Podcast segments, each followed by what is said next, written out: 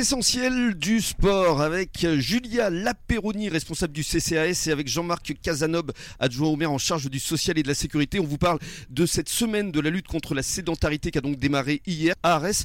Parlons d'abord de la sédentarité.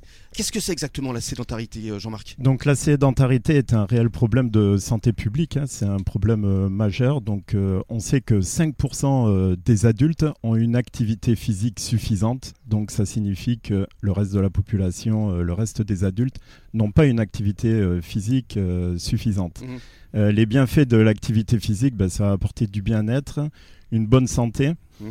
Et la sédentarité renforce toutes les causes de mortalité. Donc ça peut être du cardiovasculaire en passant par le diabète, mmh. l'obésité, le cancer du côlon, l'ostéoporose, la dépression et l'anxiété. Mmh. Donc ce qui compte, euh, c'est d'avoir une activité physique euh, l'activité physique, c'est 30 minutes euh, au quotidien. De sport, de marche par exemple De marche, exactement. La, marche, la marche, parce que le squelette, notre squelette, a besoin mmh. de sentir des vibrations pour justement durcir nos os.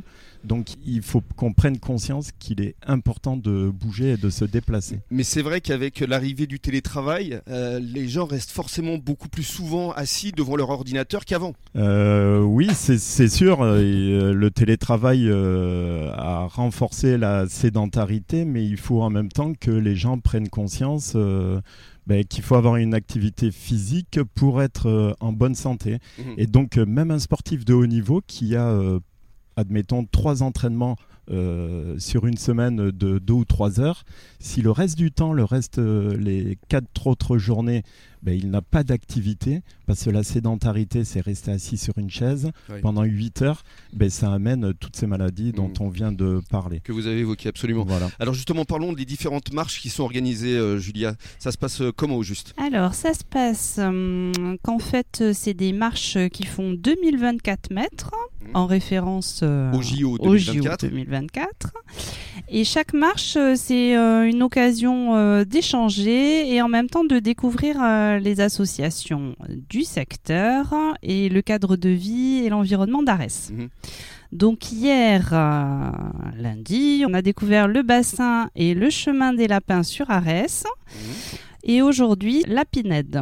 D'accord. Et tout au long de la semaine Après, euh, il y en aura donc une chaque jour à 18h. Mercredi, ça sera le secteur des abers. Jeudi, les pelouses inondables vendredi le chemin des écoliers et samedi Saint-Brice, en sachant que l'arrivée se fera au Forum des associations, mmh. où on aura euh, des professionnels de santé et Hélène Agenot, qui est diététicienne, qui nous y accueilleront. Et en fait, c'est ouvert à, tout le monde Toutes les générations peuvent venir participer C'est évidemment mmh. gratuit, je présume C'est gratuit, tout le monde peut venir. Et puis, on a fait aussi un petit challenge pour les six marches. Euh, les participants qui feront les six marches auront droit à une remise de l'eau au Forum des associations à leur arrivée. Très bien, tous à Arès donc cette semaine pour lutter contre la sédentarité. On se retrouve dans le cadre d'une dernière intervention euh, d'ici 19h30 euh, et en attendant, musique sur la radio des essentiels du bassin.